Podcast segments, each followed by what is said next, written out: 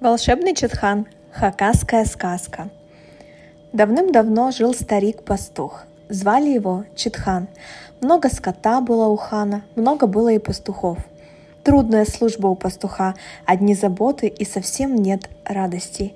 Долго думал Читхан, чем бы облегчить жизнь пастухов, и придумал. Сбил из дощечек длинный и узкий ящик, натянул на нем волосяные струны и начал играть на них. По вечерам к нему приходили послушать музыку пастухи. Так красиво звенели семь волосяных струн, что у людей сладко замирало сердце. Птицы складывали крылья в полете, звери останавливали свой бег, очарованные рыбы замирали в реках и озерах, в степи слушали волшебную музыку, табуны коней. Легкой стала работа пастухов.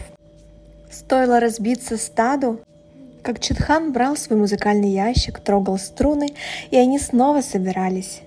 Однажды случилась беда. О волшебном инструменте узнали одноглазые разбойники.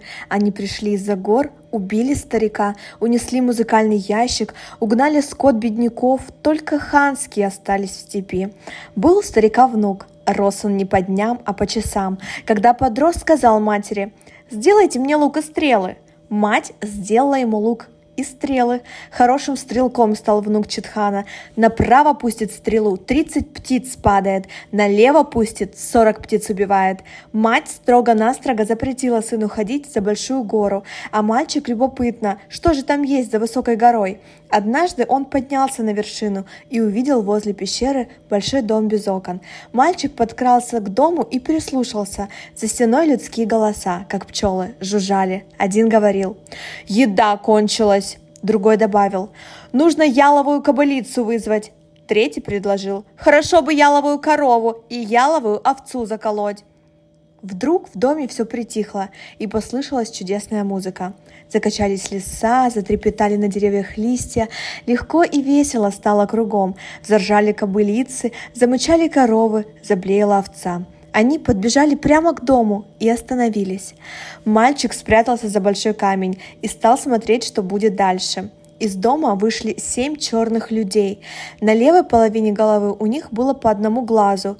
Вместо лиц был один огромный рот с двумя клыками. Они зарезали животных и стали носить в дом мясо. Давно не ел мальчик домашних животных. Он протянул из-за камня стрелу и наколол наконечником конскую, коровью и овечью грудинки. Одноглазые разбойники ничего не заметили. Мальчик притащил свою добычу матери. Сильно она обрадовалась, так как тоже давно не ела мясо. Скоть ведь остался только у хана, а у пастухов ничего не было. Но когда мать узнала, куда ходил сын и откуда достал грудинку, она опечалилась и сильно поругала его. «Эти разбойники убили твоего деда. Я боюсь, не было бы новой беды. Зачем ты туда ходил?» — сказала мать. «Ничего не бойся», — ответил мальчик. На другой день он взял лук и стрелы и снова отправился за гору. Подкрался к дому и стал прислушиваться. В доме сильно спорили. «Кто съел грудинку?» – спрашивал один. «Сам, наверное, и съел», – отвечал другой. «Ни коровьей, ни бараньей грудинки не было, вы все потихоньку съели», – говорил третий. Спорили они, спорили и решили пересчитать кости. Посчитали, нет грудинок. Тогда один сказал, «Все вы ничего не понимаете, вырос внук Читхана, это его рук дело, надо убить его». Выбежали одноглазые из дома, спешат, толкаются. Были они почти совсем слепые, взялись за руки и пошли с горы. Мальчик переждал немного и пробрался в дом.